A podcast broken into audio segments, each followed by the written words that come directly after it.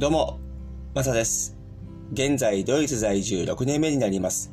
この番組は、僕は海外生活からの経験をもとに失敗談、苦労話や文化の違いなどをお届けし、海外に興味を持っていただけたり、日本との違いを知ってもらえたらなという番組になります。今日は冷暖房について話していこうと思います。今、日本はですね、冬前というところで結構ですね、寒くなってきております。もうジャケットとかですね、そういうものが必要になってきておりまして、ただですね、昼ぐらいはまだちょっと暖かいので、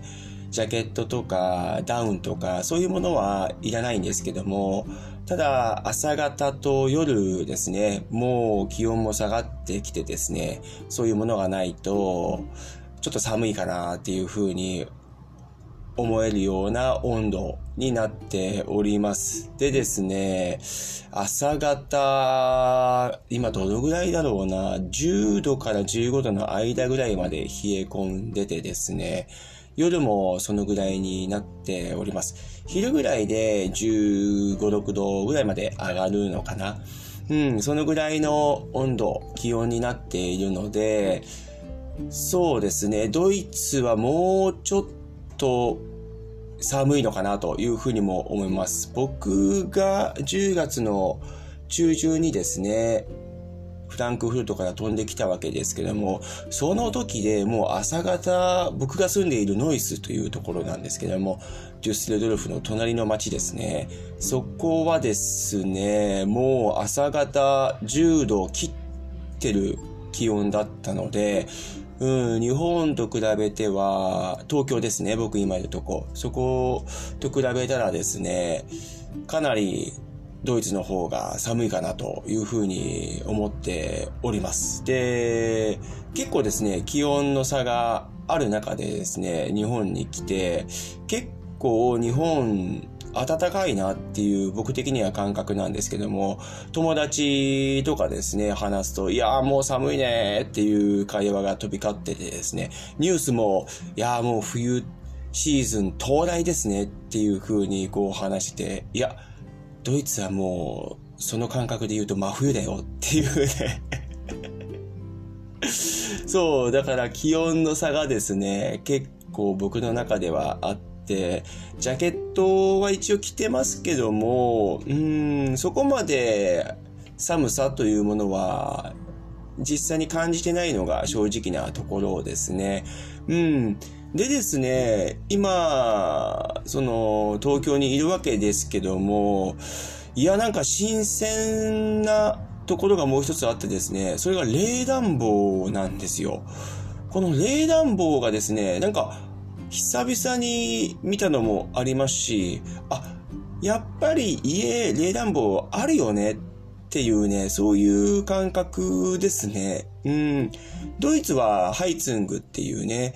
えー冬の間、こう、ヒーターみたいなのがあってですね、それで部屋中を温めるわけなんですけども、それがですね、日本みたいに風を通して、こう、温めるような感じではなくてですね、もう本当にヒーターがごそっとこうあるような感じでですね、それを冬を、の期間、それで賄うというところでですね、結構ね、ハイツングって暖かいんですよ。で、結構暖かくなるまでも早いですし、うん、ただですね、そういう子供とか、直接触ったりとかしたら暑いので、そういうのはちょっと危ないのかなっていうふうには思うんですけども、うん、そのハイツングというのが部屋だけではなくて、バスルームにもあったり、リリビングルームにもあったり、なので、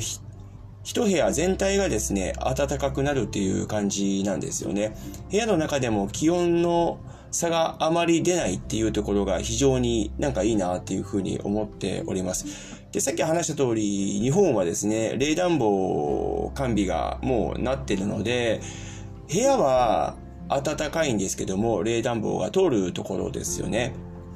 で、もう暖房は結構こちつけてるので、部屋は暖かいんですが、その部屋を出てしまうと寒いんですよ。で、結構この温度のギャップがあってってですね、これで風邪になる原因にもなんじゃないんかなっていうふうにも思ったりですね。風呂入る時でも寒いんですよね、最初。で、さすがに、ね、バスルームとか、そういったところに冷暖房はないですもんね。うん、そういう気温の差とかっていうのは、うん、結構なんか、体調管理の面でも影響してくるんじゃないかなっていうふうにも思ったりしましたね。はい。ただ、その冷暖房を見てみると、ああ、やっぱりドイツないから、なんか新鮮でいいなっていうふうにも思いますね。はい。で、今、冬の前ですけども、秋の終わりぐらいですけども、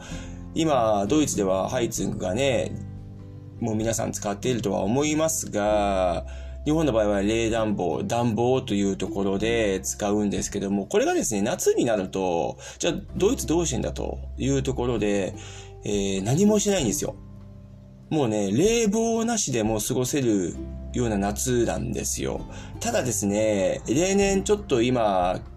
気温の変動がですね、おかしくて、一昨年だったかな、もうね、40度近くまで連日上がったりとかして、これはさすがにね、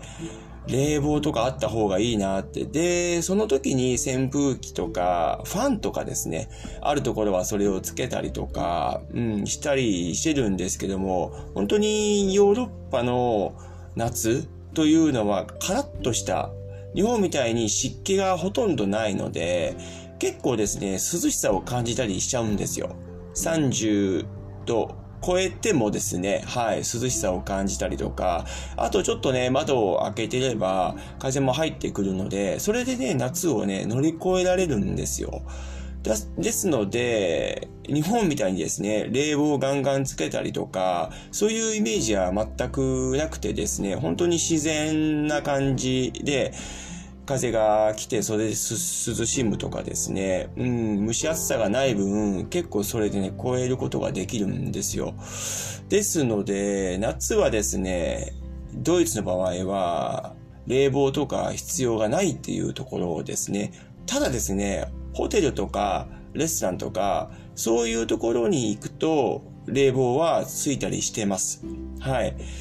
ただ、家ですよね。家はもう冷房はついてないっていう形ですね。うん。日本とそこはちょっとね、大きく違うところでもあります。ドイツの場合はさっき、あ、すいません。日本の場合はさっき言った通り冷暖房でね、えー、一年中、こう、働いてる、動かしてるような感じだと思うんですけども、今、その暖房をですね、つけるのにも何かこう、新鮮さを感じたりとか、はい、そういうのを見るとですね、ああ、やっぱ僕日本にいるなっていう風に思えたりするのもなんかいいなっていう風に思いますね。はい。今はもう結構ですね、他のレストランとか、ホテルとかもそうかもしれないですけどもね、うん、暖房はもう常時つけっぱなしとかですね、そういう状況にもなりつつあるのかなと。昼は昼でちょっと気温は上がるんですけども、おそらく11月に向けてですね、どんどん気温下がってくるので、うん、暖房というのはもう活躍してくるような時期になっております。もうドイツはハイツングはもうないとね、夜は寒いし、朝も寒いし、一日中寒いので、僕はもうずっとつけっぱなしな感じだったんですけども、うん、ちょっとですね、今日本なので、もちろん出る前にはですね、ハイツンが全部、こう、オフにしてきたんですけども、うん、結構そういったですね、一家に対してもですね、こういった違いがあって、で、僕は日本に帰ってきて、そういう冷暖房を見た時に新鮮さを感じているというところがですね、えー、ありましたので、今日はちょっとね、その辺に対して話させてもらいました。はい。要するにですね、もう、そういうものって2年以上見てなかったもんですから、新鮮なんですよね。話したい気分になっちゃうんです。はい。すいません。今日は冷暖房について話させてもらいました。どうもありがとうございました。それでは素敵な一日をお過ごしください。ではまた次回の放送で。チャオ